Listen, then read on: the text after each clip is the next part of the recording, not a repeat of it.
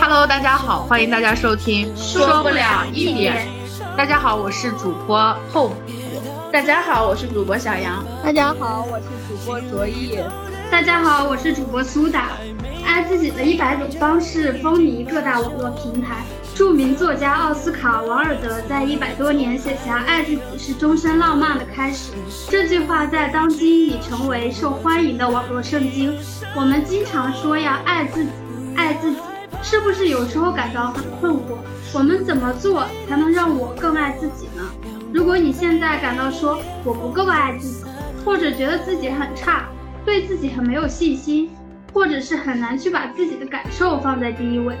经常要去讨好别人，等等一系列不够爱自己的行为，想要寻求更好的爱自己的方式，就来听听我们这一期的播客吧，或许有你想要的答案。如果你已经非常爱自己了，也欢迎在我们评论区留言，分享你爱自己的方法。OK，好的，下来我们单刀直入，就从我们日常生活中一些不爱自己的表现来谈一谈，聊一聊。好的，首先我认为。我们日常生活中不爱自己的表现有以下的六点。嗯，第一点是自我否定，对自己进行消极的评价。第二点就是需要别人的认同来实现自我价值。第三点是跟别人进行过分比较，就是用自己的不足去比较他人的长处。嗯，那第四点就是不去表达自己的需求，把别人的需求放在自己之上。也就是我们日常生活中所说的讨好型人格。第五点就是不能接受表扬和正面评价，配得感低。嗯，然后第六点就是做出伤害自己的行为，就是以上的六点。好的，那我们大家可以说一说，展开一下自己有没有一些行为啊或者思想上面的自我否定。嗯，其实刚才苏打提到的这六点，我感觉。有很多，就是我曾经也有过这些想法，就比如说不爱自己的行为，嗯，就是我初中的时候有段时间，我感觉也算是心理可能叛逆期，然后再加上就是小孩成长那个过程不够健康，但是有没有有人来给我进行一个正常的干预，呃，有一段时间就是伤害自己的行为，我就有拿那种呃圆规在自己的皮肤上面去划。就是划出很深的那种痕迹，我感觉这种就是不爱自己的行为，而且非常的不正常，就心理已经产生问题的，对，导致的才就是我来做这些行为，对，而且就是扇自己耳巴子，嗯嗯，就是我对我初中也有，就是比如说我觉得我考试成绩没有考好，然后我就非常的厌恶自己，我就会。因为我爸爸妈妈那个时候，其实他们我考试成绩没考好，他们已经不会再批评我了，只会说那你下次好好考吧。其实我觉得宁愿他们批评我一句，我都比他们这样安慰我好。然后我就会自己产生不满足，然后自己厌恶自己，我就会扇自己耳光，然后而且是很重的那种去扇自己耳耳光，就是类似于惩罚自己，让自己知道哦，你这次没考好，你下次必须努力。但是其实扇自己耳光这个行为并不能够让我非常好的去。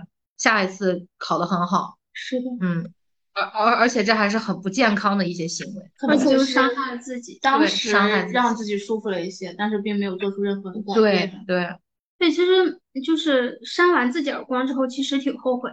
然后因为后悔，就是说为什么自己这么偏激，嗯，然后做出了伤害自己，就打耳光你也解决不了问题，对，然后反而就让自己更加难受，更加的讨厌自己，对，更加一种发泄自己的，对，又会觉得就会又会觉得自己好偏激，然后又陷入另一种自我怀疑，嗯，就这样，对，就像自我怀疑，我觉得这也是就是刚才苏达提到第一点嘛，自我否定、自我怀疑也是一种不爱自己的行为，对。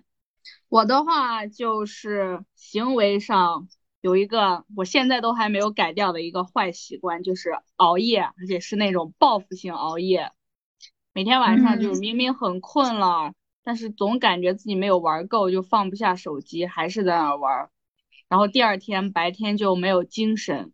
是的，我感觉我也有，我之前那段时间也会这样。就是每次熬夜，熬完夜又起不来，第二天又昏昏沉沉的陷入这种恶性循环。对，恶性循环，真的。而且就是皮肤上，首先皮肤上冒痘、出油、冒痘，然后脱发、皮肤暗沉、发黄，然后而且眼睛对眼睛不好，眼睛就是平时怎么样？首先肿，第一点是肿不美观，第二点就是非常的疲劳，就感觉用眼过度了。干眼症等对，这些应该都是是，熬夜而且玩手机。对，而且就是特别的，像我这种有颈椎的人，特别不能熬夜，因为熬夜完了之后，他第二天起来头会特别晕，嗯然后也不知道为什么就牵扯到这个眼睛上的神经了嘛，眼睛酸痛，然后加上疲劳，加上这个颈椎，那就会导致这一天就是不行，看不了东西，直接特别晕。但是还是会，就是你第二天晚上又到这个时候，啊，还又会是陷入这种。就他就会睡不着，你已经，形成那个就是非常那个不好的生物钟了，就改不过来了，意识调整不过来，嗯，嗯就那种。那也其实对自己身体是一种伤害，对一种透支，就是明明知道这是伤害自己的身体的行为，但是还是依然还是还是忍不住去做。还有像爱自己，比如说呃不爱自己的时候，比如说就是自己身体上出现什么小问题、小毛病，不把它当回事儿，不去医院及时的就诊，这也是我之前会有的不爱自己的一些行为。我也会，嗯，我就看别人说一点小感冒，就是他们立马就要去医院做检查，对自己当时不可置信，对我就不可置信，就像小杨之前不是提到，就是他有什么自己身体身身体上不舒服，嗯，嗯就会去及时看嘛。对但是像我之前就完全不会，我就觉得自己忍一忍、扛一扛就过去了，对完全不把它当回事儿。对，而且有一件搞笑的事情啊，小杨有一次去小杨家，他说他的，他说他的尿有点发黄，他可能有点生病。然后是不是他觉得自己生病了，身体出哪里的问题？他说我要去，我明天要去检查一下，去做一个体检。我当时我就很无语，我就说，我我觉得是你水喝少了？对对对，对啊，这种很可能就是水喝的，但是我觉得好厉害呀，就是能够 发现自己和平常不一样的地方，我就觉得但是好厉我。是当时就是我观察了有大概两三天的时间，嗯，就是跟我平时那个时间段不一样，因为我的水也比较充分，嗯而且也不是早晨起来的正常生理性的，嗯嗯，然后我就怀疑会不会有一些病理性的，比如说炎症之类的，嗯，所以我就去检查了一下。真的，我觉得这个真的很重要。对，之前我就觉得嗯不至于吧。我就是对我感觉这种能够认真的去观察自己生活中这些发生的这些身体上的变对变化也很重，要。我之后就觉得，其实这个挺行为真的蛮好的。对对，我之前有一个认识的阿姨，她就是她洗澡的时候就是会认真的观察自己的身体嗯有哪些不一样的地方，然后她在一次洗澡的时候就发现自己胳肢窝下面，这叫胳肢窝，对，嗯胳肢窝下面有一个小凸起，然后她摸的摸的时候就是感觉是偏硬的那种，她就觉得有点不对劲儿，第二天就去检查，然后乳腺上面的疾病就立马就诊了，就没有嗯没有很大问题，对。啊，但是就是像我自己的话，我平时就是没有对自己身体特别的去关心，可能有时候生理期延后了很久，我都不去在意的这种。我真的是嗯属于这种人，对就是自己比较粗心。对非常粗心，我不去在意。有时候甚至是我妈妈帮我会去告诉我，哎，提醒我你是不是没有来，或者说是你是不是这一次怎么怎么样，就她会去关心你的这些行为，我就是很不嗯在意。对，就还有就是在生理期，你不忌一些食物冷、冰冷不的食忌口物，嗯对，不忌口，也是特别伤害自己身体的行为。对，是的，那除了这些伤害自己的一些行为之外，大家还有哪些精神方面的不爱自己的表现吗？就是意识方面。对，就有时候我会觉得，就是自己需要别人的夸赞或者认同来就获得自己的价值，自己认为自己是没有价值的，然后就一遍遍的问别人，我这样做是对的吗？我这样做可以吗？就觉得老会觉得自己做的都是错的，然后需要别人的肯定，是让自己会好一点。嗯，我感觉这个其实和我小时候那种我很需要大人来夸我懂事儿，夸我真乖，然后去让我做某些事情有点像。就是我做完某件事情，我需要得到他们呃正向的评价。是，我很就是小时候很需要这一点。如果他们我做完这件事情，他们没有夸赞我说，哎，真是个听话的孩子，真是个懂事儿的孩子，我就觉得没有符合他们的期待，会有这种想法。还有就是，比如像不能够及时的去表达自己的需求，经常会把别人的，就像刚才苏打说的，把讨好型这种人格吧。嗯嗯，把别人的需求放在首位，尽管别人提出的这个需求我可能还办不到，或者是我不想办，但是我没有办法拒绝。会先答应他。对，就是会答应他，然后只会拒绝别人，让自己很难受的去答应别对方。是委屈自己了。嗯我记得是我运动会的时候吧，因为我一个朋友他的鞋子可能不方便，他要跟我换，但是是冬天，他穿的是单鞋，我其实不是不愿意跟他换，但是我还是跟他换了。嗯，我有时候就是不怎么懂得去拒绝别人，就哎呀，好难受呀。还有一点就是请假羞耻症，就是不敢请假。对，就比如说你在公公交上的话，就到了那一站，但是没有人站起来说我要下车了，然后那司机到那一站，就是他会等有人说他才会停，如果你不说的话，他是不会停的。开过去了。然后到时候你是不会，你会做一个就是，就是等别人来开口，先开口说这一站我要下，你自己会开口吗？如果当时车里多人我，我以前是不好意思开口，我不敢开口。嗯但是后，但是我我们那时候就是公交车是它有那个按铃，嗯就是你可以不用说话，就是你到这站你要你要下，你按个铃就行了。但是我当时也不敢去按铃，我每次就喊我的朋友去按，或者对喊我的朋友去说。对，我也有过，就是在公交车上，就是不敢嗯不敢表达自己的需求，就是到这一站了，我也不敢和自己说，我我要从这一站下，就是那种，哦其实也是不爱自己的，对自己不够自信，其实就是不敢勇于表达。对，不敢勇于表达，嗯。包括比如说一群人在聊天的时候，你嗯。即使有想法，你也是怕怕说错话，或者你你也很担心你说了这句话之后有没有人去接，会不会让这个氛围变得非常的尴尬，然后你就会考虑非常多的事情，然后就会选择憋憋着不说，内耗了。对，内耗自己，嗯。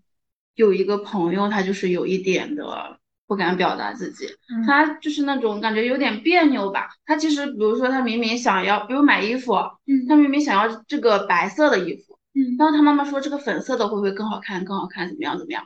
但他就是不说这个粉色好看，也不说粉色不好看，他也不说他要不要，他就是不说话，就是他内心想让别人想让他妈妈猜到他其实想要这个白色的，对，其实这种也别扭。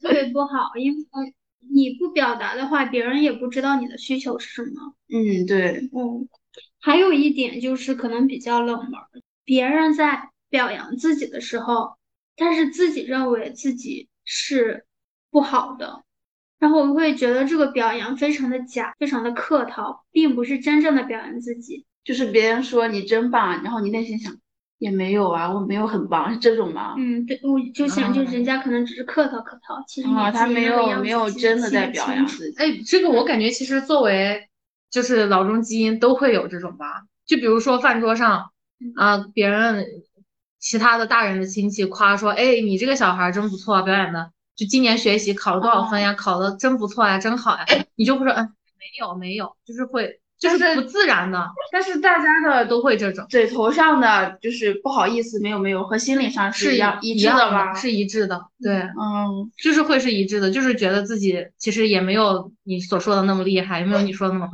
对，或者说我获了一个特别厉害的奖项，什么三好学生之类的，然后人家说，哎，这个小孩儿真棒呀，坐到电梯里了，一群人就夸这个小孩儿真棒呀，三好学生什么的，说也没有没有，甚至你自己，你呃你甚至你自己说没有，然后你自己的家长他也会同时配合着说啊没有，自己的小孩没有那么棒我，感觉这这就是中国式的谦虚。对对，就是过分谦虚，也也算是一种，就是像刚才苏打说的，配得感比较低，觉得自己其实没有那么棒，对，或者说是有些东西自己不配不配拥有，不配拥有。啊，还有这些赞赏自己不配拥有对，就这一点我深有嗯体会，就是嗯我有一段时间是这样的，就比如说有一个阿姨她夸你的衣衣服好看，嗯但是那个时候你会觉得你觉得自己就很很胖，那个时候身材不好，然后就嗯觉得自己穿衣服肯定是不好看的。当当那个阿姨说夸你的衣服漂亮的时候，我就觉得嗯。他虚假的。对，也不是虚假，我就觉得没有没有没有，在就就就把自己低到尘埃里，就想钻到地缝里说没有，这不是不是我没有就就没有办法很自信的去接受别人对你的表扬。对，就是这样的。嗯，那其实人家也是好心的这样说，但是你当时对你当时的表现，你就会让别人很尴尬。哦，对，像这种行为方式，就是也是一种不爱自己的表现。但我感觉我跟大家相反，我是大家有时候，比如说学业上夸夸我的话，我嘴巴上说没有没有，还得努力，然后我心里哇好棒呀，夸我了，我真棒，我下次要更努力。我自己是这样的。那其实小杨这个想法挺爱自己，对，就是爱自己表现，非常就是我们需要去学习的。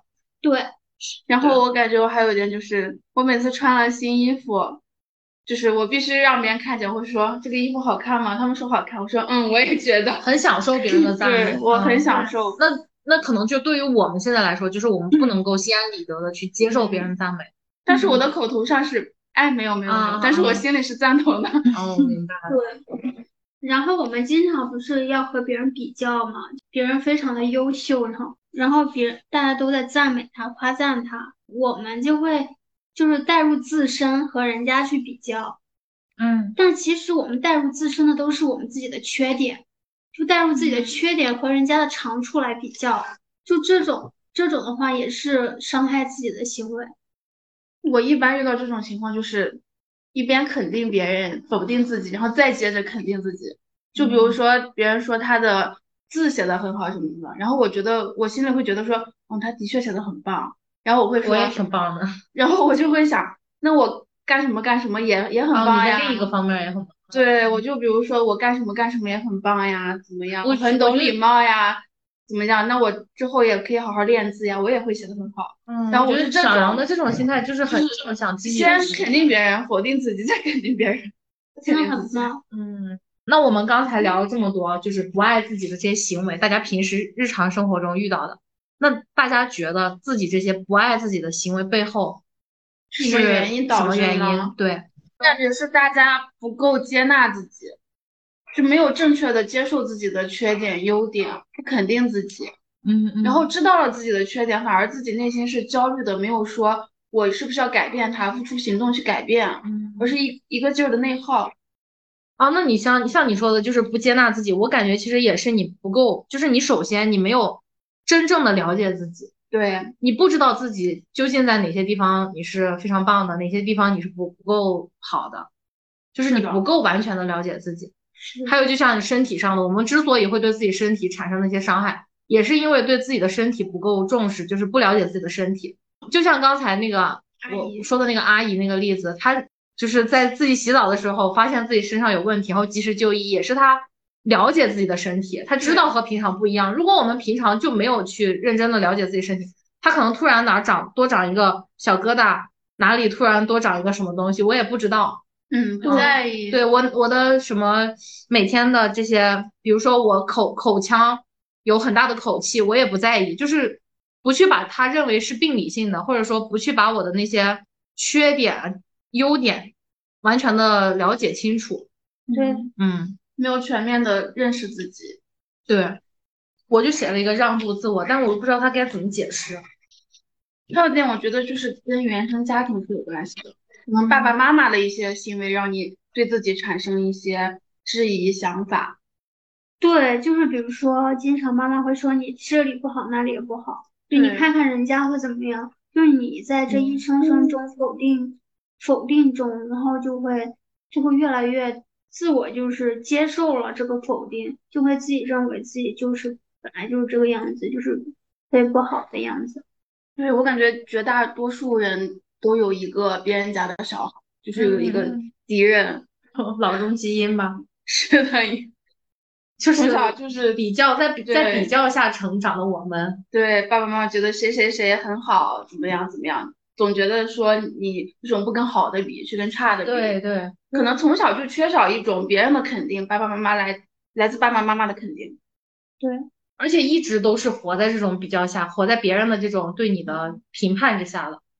对，比如说提到的讨好型人格，其实也也大部分来自于家庭嘛。比如说，如果家里有来的客人，他们的小孩爸爸妈妈可能会说把你的游戏机让出来给人家玩，嗯，把你的什么呀零食啊拿出来啊，什么东西拿出来分享给人家。对对对，这就是我刚想说的，就是让渡自我，就是这种感觉。嗯，就是你其实是不愿意的，但是你又没有办法去控制你这个不愿意。是的。然后你就会慢慢慢慢形成这种习惯，去让渡自，就是把自己的需求排在后边，把别人对你的要求或者别人对你的希望排在了前面。是，嗯，可能说，比如说只剩下一只虾了，你爸爸妈妈可能没有正确的引导你说要怎么样，只是说让你把它让给别人，嗯，然后从而可能慢慢的导致一些讨好型人格的产生。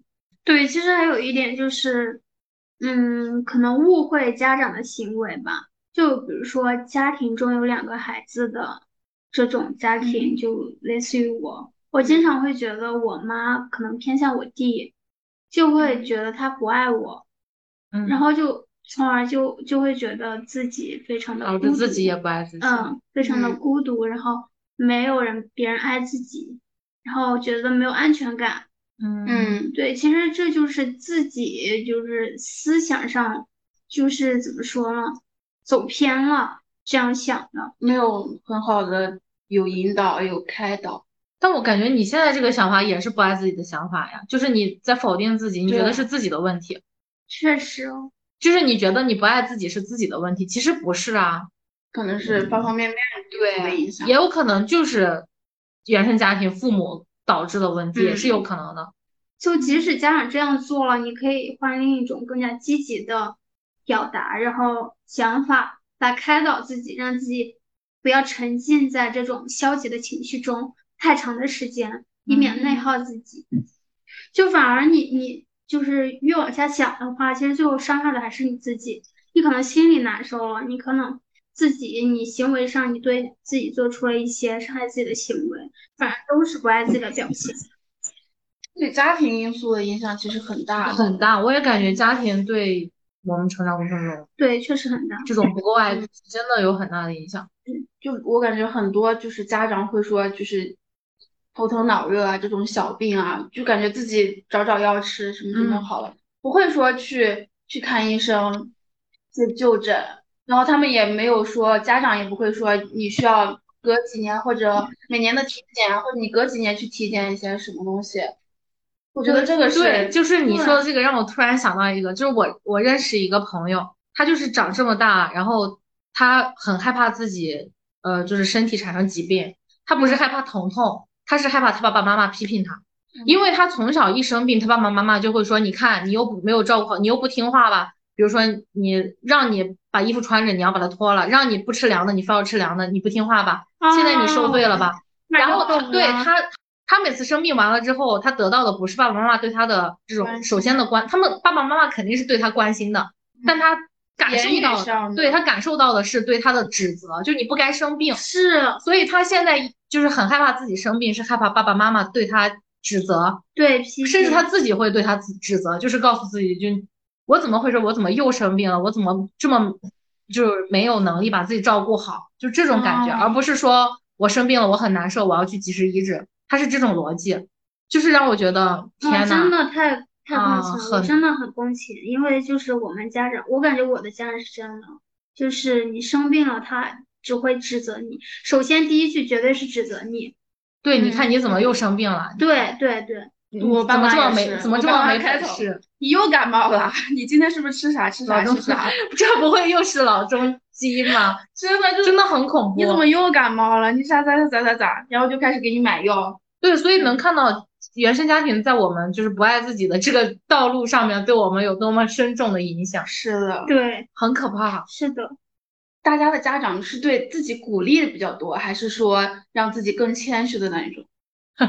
毫无疑问，就是让你谦虚，谦虚啊，你不要骄傲，你干什么你都不要骄傲。对，我就是你要居安思危，就这种感觉。是的，我感觉我小时候，比如说考了九十多少分啊，我说我考了这么，我我感觉我自己考的还蛮好的。拿回家，我妈妈就会说，那有没有考一百分的？有没有考九十几的？对，有几个人？你排第几？他说，你看看。比你好的人大有人在，你在跟谁比？你要跟好的比，不能跟差的比。对，就是这种。我感觉我，反正我我妈妈是这样的。哦，你们是这样的。我感觉我我们家庭好像跟你们是相反的，就他们会就是在你需要表扬的时候，比如做出一些成绩的时候，得了奖杯什么之类的，他们会毫不吝啬的夸赞你。哇，那这个很好，是非常的棒。然后为什么会这样呢？因为自己首先是非常开心嘛，然后他们也会就给予自己情绪上的鼓励，嗯，就是让自己更开心。我们会反而会自我反思，我们觉得下次会更好啊，是这样的。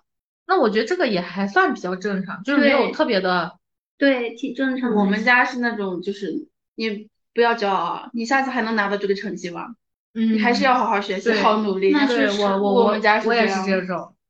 我我印象很深刻，就是我大学有一次，就我非常的骄傲的一次，就是我不是参加我们学院的辩论队嘛，嗯，辩论队当时我们是参加校赛，就是每个院和每个院互相打比赛的这种，然后我们当时和法学院打，就是大家知道法学院的辩论队其实是很强的，嗯，而且我们当时打的那个辩题其实是比较偏法学的，他们很好打，然后我们其实作为和他们的对手，我们很难取得成绩。但是当时打完了之后，不仅我们取得了成功，就打把他们变打呃打过了，我们赢了，而且我还拿到了最佳辩手。嗯，然后我当时就可自豪了，我就去跟我爸爸妈妈很开心的分享。我妈就说，也没看你在学习上有多用心，泼冷水的感觉。嗯，对，而且他这种这种打击式教育，其实可能也是自豪的，因为我后来从我奶奶的口中，我没有跟奶奶分享这个，但我从奶奶口中知道啊。我妈跟她把这个事情分享了，就是她其实可能也是挺开心、挺自豪的，但她不会在我面前说，她就只会来说告诉你啊，你去从别的地方反思一下你自己吧，不要太骄傲了，就是会给我这种感觉。可能是毛爷爷的名言：先是神，进步更深留大家 内心。对，所以其实家庭，就我们不在不爱自己背后，家庭家庭其实的影响因素是非常大的，对，影响很大。那像家庭这个之外，就像别人的评价，过分的依赖别人的评价也是一个因素。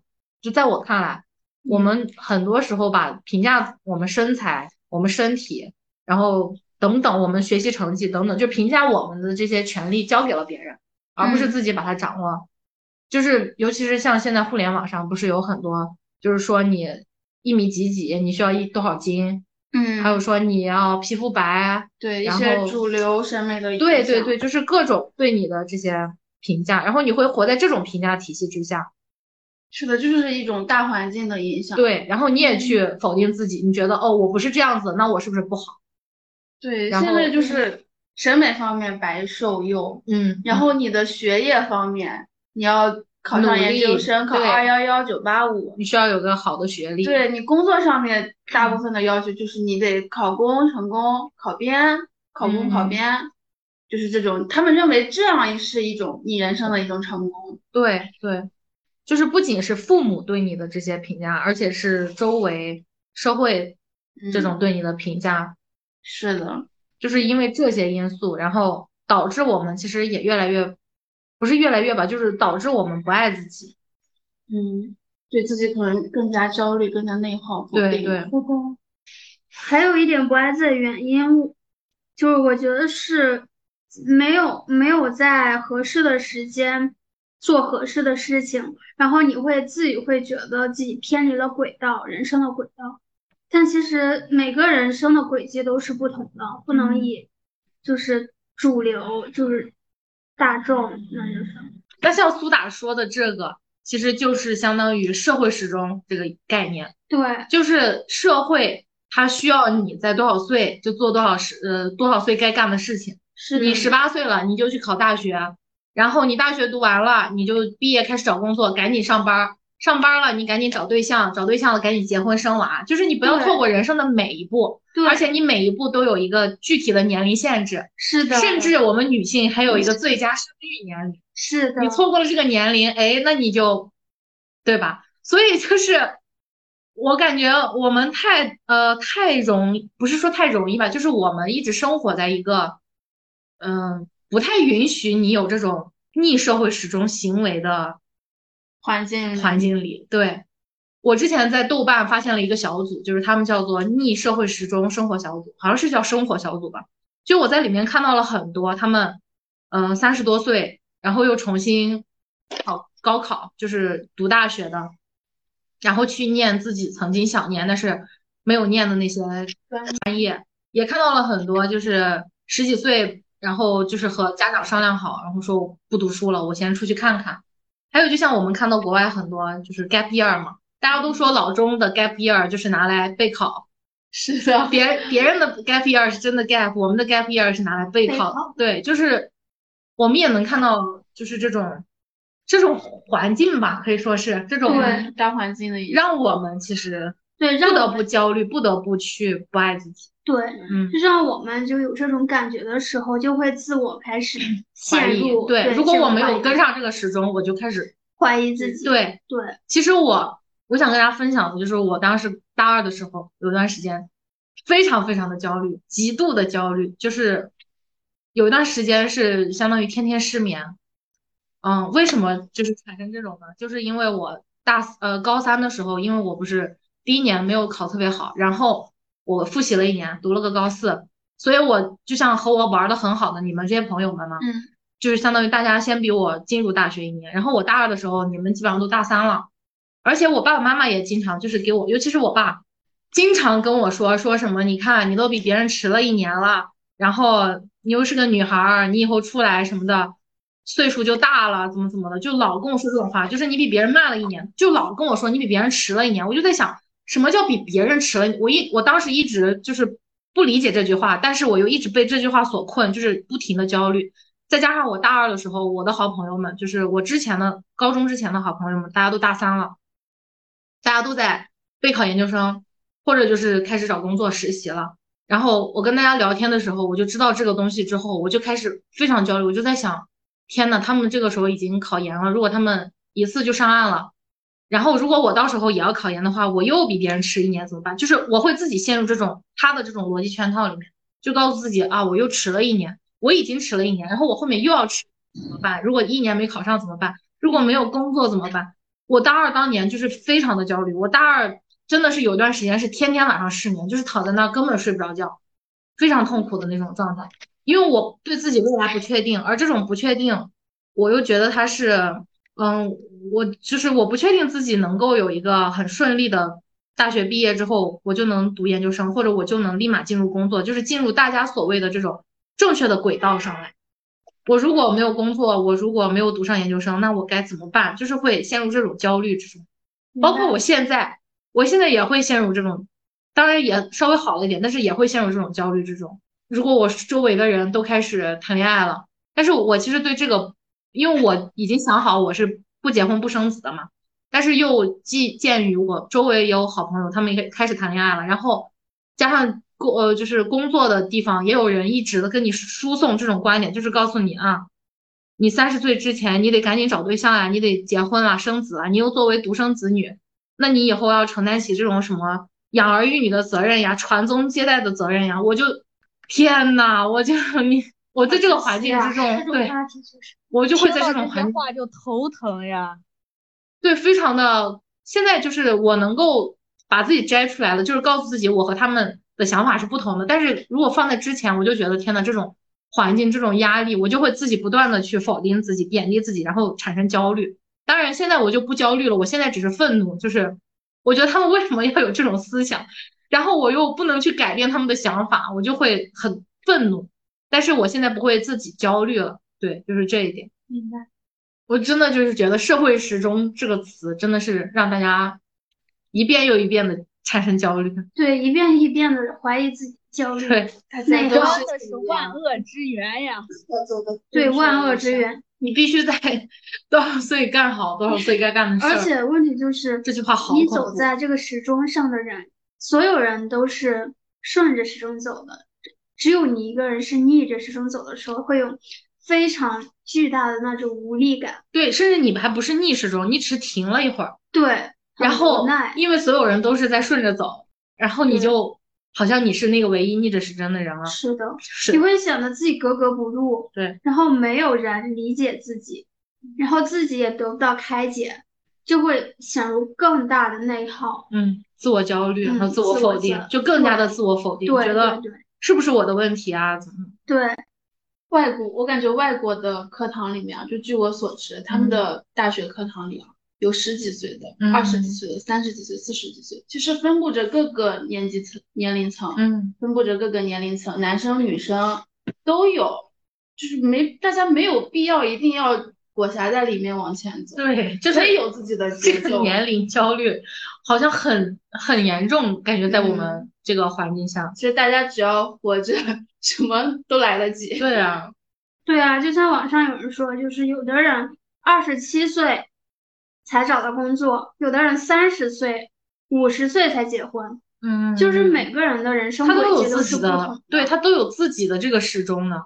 对，可能可能比别人慢一点，可能就是说在这个时间段，别人比我先完成了，但是一定不要就是怀疑自己，嗯，陷入内耗。对，尤其是我感觉，尤其是像这几年我们的这个就是疫情后吧，后疫情时代，我们现在是叫后疫情时代，对吗？嗯，呃，后疫情时代，我们可以看到各个行业，包括整体的经济大环境可能没有那么的好。然后就是再加上我作为一九届的学生，一九级的学生，嗯，我大学三年都在封校中度过，然后我毕业了之后就，社会就立马告诉你啊，你得去有一个你的工作了。但是工作这个时候又非常的不好找，是的，嗯，然后加上失业率其实也很高，很多公司都在大幅的裁员。就是在这种环境之下，如果我们还一味的被困在这种时钟之下，社会用这种时钟来框着我们的话，我会觉得也会让大家更加的难受，更加的焦虑。因为本来其实已经很，嗯、很困难去怎么说呢？本来已经生活已经很难了，然后陷入这种焦虑本。来已经很困难了，然后还有这种焦虑的话，就会更困难。是的，嗯，就是我感觉其实我们都有这种不爱自己的时刻嘛，然后我们也分析了一下我们为什么不爱自己。但是我们刚刚看到小杨就非常的爱自己，在很多方面 就是有那些爱自己的行为。那小杨能不能先跟我们分享一下，你平时都有哪些爱自己的一些行为行为方法啊行为？也谈不上是爱自己吧，就是我比较满足自己的一些想法。嗯嗯，就比如说，我想吃什么，我就会去买。嗯，就是立马行动。对，即即使不是立马，也不会说拖拖沓，就可能说我明天就会去买。我想干什么，我也会力的积极的去做，即便可能事情没有做好，但是我觉得无所谓，我已经开始行动了，觉得我已经行动这个事情就很棒了。就对，就是很棒。就是我比较肯定自己，有点 可能我有你的点执行力真的非常的强。我也觉得。嗯啊，而且他特别厉害的一点就是，他说他前段时间不是说要做手账嘛，然后他就开始张罗，然后就是买各种这些的工具，啊是然后他立马就开始了，而且他已经坚持了有小半年了，我觉得非常像我了说了这么多多年了，还没有开始。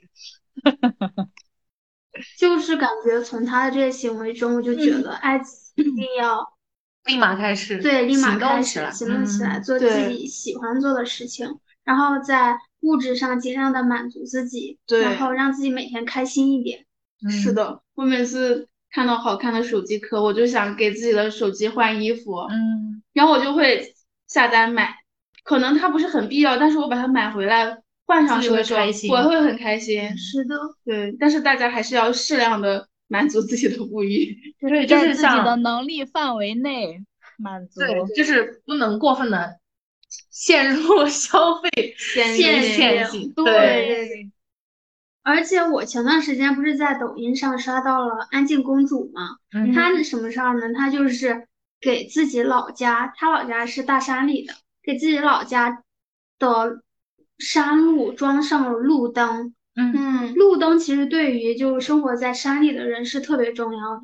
因为是的他说他当时上小学的时候，就是夜路都是黑的，嗯到夜晚大概就是七八点的时候，就是全都黑了，看不到一点儿光亮，就是非常的害可怕，就那种环境。嗯然后，但是他现在通过自己的努力，无论是什么身份，就可能做网红也好，其他职业也好，他通通过自己的努力，他完成了自己小时候一直想有的梦想，就是想给那个家乡装路灯。然后我就觉得哇，他就这种行为让我很有启发。我觉得爱自己就是想要就是努力给实现自己从小时候的梦想，实现自己小时候的梦想。对他小时候自己遇到了这种困难和不便，然后他映射到大家，想到大家也需要，然后他又传递给大家这种。对他小时候就暗自许下了一个愿望，等我长大了，我一定要给我们家乡装上路灯。结果他真的通过自己的努力实现了自己的梦想。对，对我觉得，我觉得，我就觉得好棒呀！是，这就是真正的在爱自己。我感觉他通过自己的努力，然后照亮了别人的路。对对对对对，就升华了一下子。是的，对于我来说，如果就实现这种。特别有意义、有价值的小时候的梦想的话，我会觉得特别的爱自己，特别棒。对把小时候的自己爱一爱。对。对，前段时间不是大家都说，就是怎样爱小时候的自己，就把自己当小孩子一样。对，宠，就是说，就是把自己再养一遍。嗯嗯嗯。对自己养自己。那他这个行为，其实我感觉就是相当于把自己再养一遍。对对对。他也算是圆了自己小时候那种梦想。嗯，那像除了这种爱自己，还有我觉得就是最基础的就是从身体上爱。是的啊，你首先必须自己的身体，不要去做那些伤害自己的行为。嗯。嗯。首先像自残呀这种行为，就是一定不要去做的。如果你嗯心里有有什么心理上的小问题，一定要及时的去。就是正向干预，对排解，可以找自己信得过的朋友，也可以通过一些嗯跑步呀、出汗，就是运动，然后跳舞、什么音乐之类的其他方面的娱乐来排解。嗯，就是一定不要憋在心里面。对，生病的时候一定要及时就医。哦，对，啊，对对对，对，就是像身体上，就还有及时就医。对，大家要。就是就就要清楚自己身体的一些变化，嗯，要经常体检，了解自己身体的状况。对，比如说你刚才讲的那位阿姨的事情，嗯，是的，就是因为那那个阿姨就是因为经常体检，了解自己身体每个部分的情况，对，才会及时发现那个小症结，然后就去早早的发现，早早的治疗，然后才能避免那个。是对，就是避免更差的结果。对，对我有一次也是洗澡的时候，然后我就照镜子。我洗澡的时候喜欢照镜子 观察自己，然后发现自己的锁骨，右锁骨吧，就是它很明显的突出。嗯，但是我没有疼痛或者怎样的感觉。然后第二天我就去医院拍了个片子看了一下，就是那个关节囊有点滑脱。虽然说问题不大，但是还是要及时的去就医。对。卓一呢？卓一有什么爱自己的小方法？早睡早起。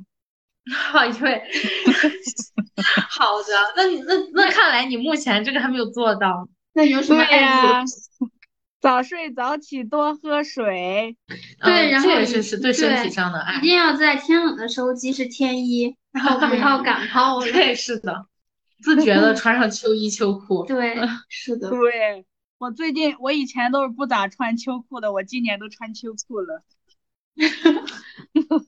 是的前几年我就老感冒，就每到一个换季的时候，特别就是秋冬换季，嗯，就是一定会感冒的那种人。但是我现在就是在很早之前就会穿很厚的衣服，冬天的衣服了，就是避免这种情况发生。然后今年就没有感冒。哇，好棒！真的天呐，没有感冒，好棒！我前段时间还 感冒。还有最重要的一点就是让自己内身、内心、身体 对，还有一种最重要的一点就是让自己内心真正的强大起来，这样就是外界的任何的声音对你来说一点也起不到一点作用。嗯，对，就是坚不可摧的，你就是坚不可摧的一个人，外界的任何影都影响不了你。那相当于也就是明确自身的优缺点，对，才能更好的爱自己。是的，就是别人的评价没那么重要。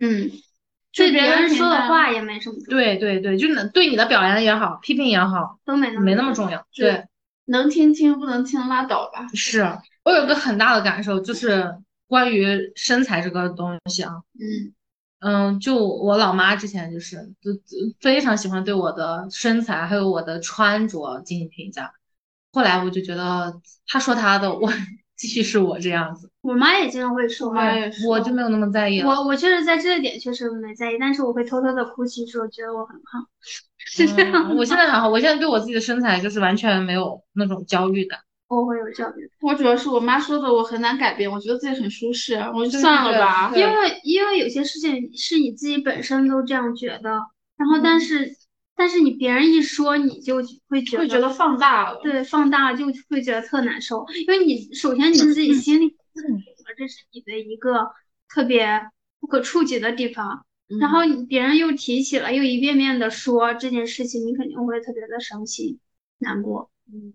还有一个就是要允许自己的负面情绪，啊，对，这个也很重要。是的，对，就有时候我感觉觉得。哭其实蛮好的。是的，是的，哎，我小时候就是不被允许哭，哎，啊，也不是不被哭，就是我很小的时候，我比如说我摔跤，或者说我做了什么不对的事情，然后就是或者我想要什么东西，我就会哭嘛，我妈就会说。不是，我妈就会说你哭解决不了问题，嗯，你就是你去解决问题，不要哭，就是你的哭泣是没用的。她就告诉我，我的情绪是没用的，你去做事情就好了，你去做正确的事情就好了，改变就好了。然后导致我后来就是小学、初中，包括我高中，我甚至就是不敢哭，你懂吗？哦，我而且我也不是不敢哭，就我不允许自己哭，我会对自己有这种要求，我就不正视自己的情绪。哦。就我哪怕再伤心，我再怎么着，我觉得我不能哭，我觉得哭是不正确的，我哭也没用，我就得去做做事情就好了，忍着啊，或者就忍着。这你现在还会吗？现在放了开的哭，放开了。对，就是现在就是 就是像担心啥时候我们一起哭。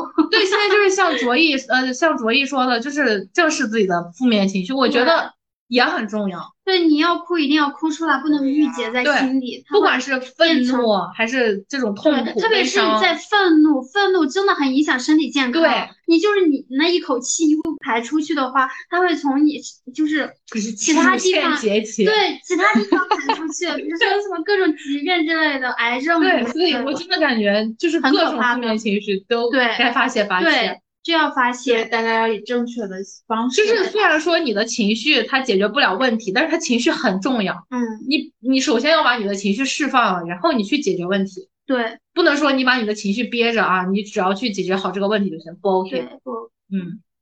然后其实还有一点就是，嗯，勇于反驳别人。嗯，就是说别人在说一些。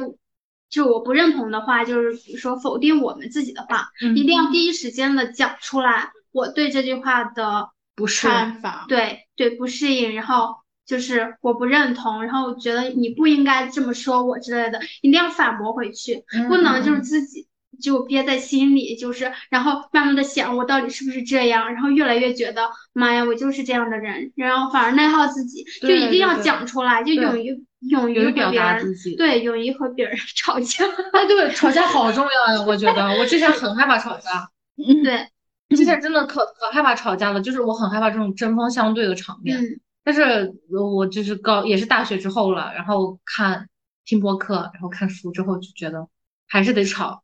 对，尤其是遇到那种很下头的人，你气自己就不要气，不是你气别人就就不要气自己，对吧？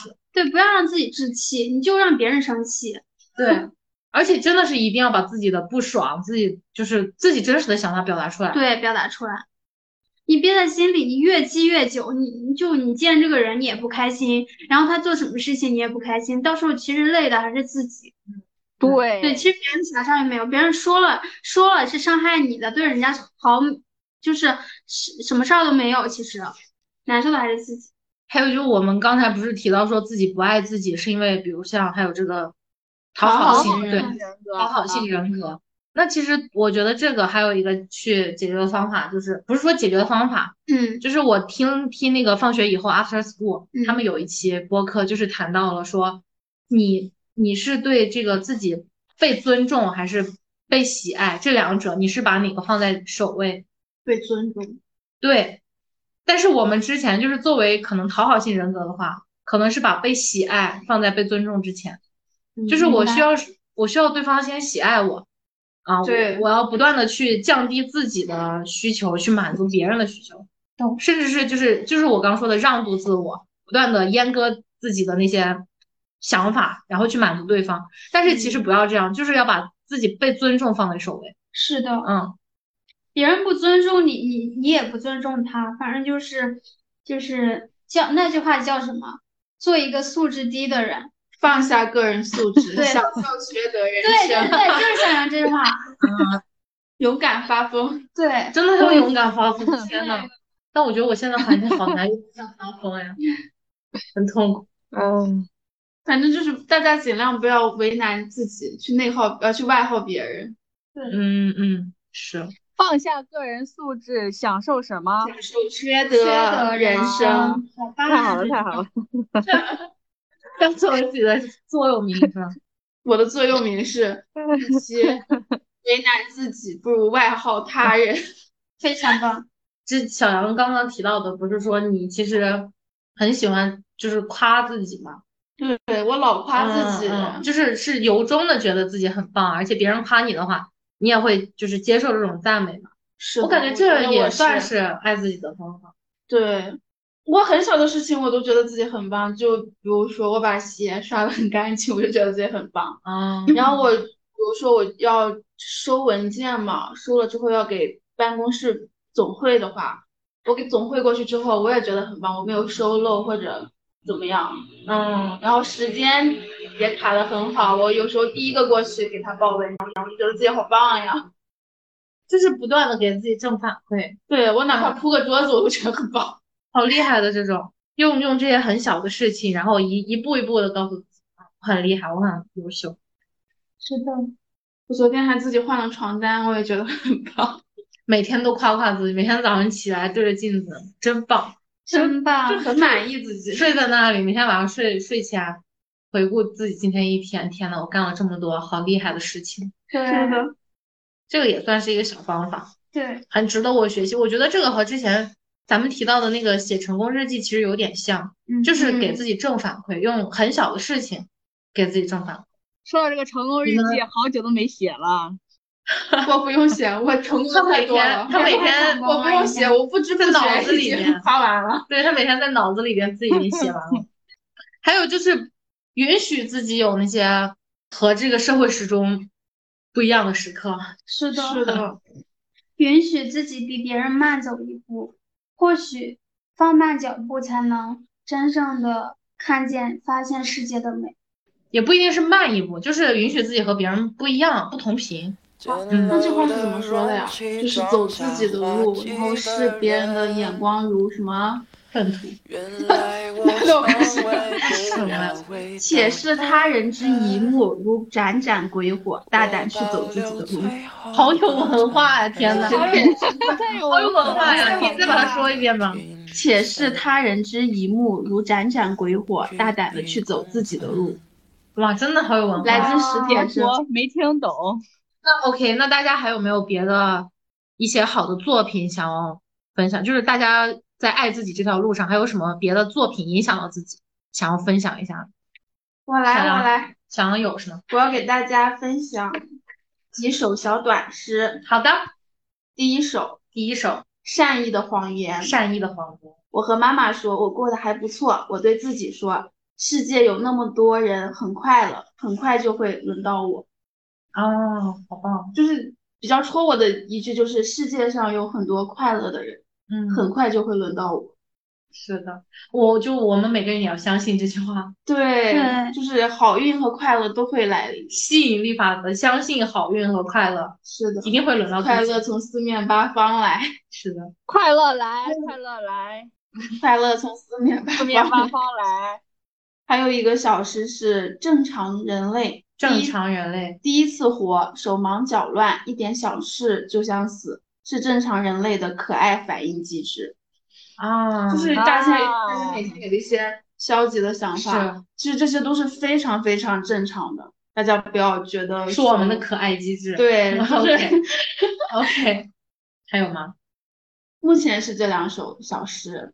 嗯，他们是那个一天中我清醒三次这本书里面的这本书籍里面收集的小诗。大家如果感兴趣的话，可以去看一下这本书。好的，那大家呢？那卓毅和苏打呢？你们还有什么想分享？我想给大家分享一句话，是《被讨厌的勇气》里的，他是这样说的：“我们并不是为了满足别人的期待而活，最应该取悦的恰恰是你自己。”啊，对，哎，这本书好像也是很多，就是作为心理丛书，推荐很多人看的。对，就是与之相同的，就还有一本《蛤蟆先生去看心理医生》。其实这本书就是，嗯，在我当时就是心理可能出现一些小问题的时候，就是我我去看了这本书。就是这本书故事内容来看，其实非常的简单，主要讲述的就是蛤蟆先生那那自我心理心理的救赎之旅。嗯，就是回到庄园的蛤蟆先生，他倍感抑郁。在众多好友的帮助下，他去看了心理医生。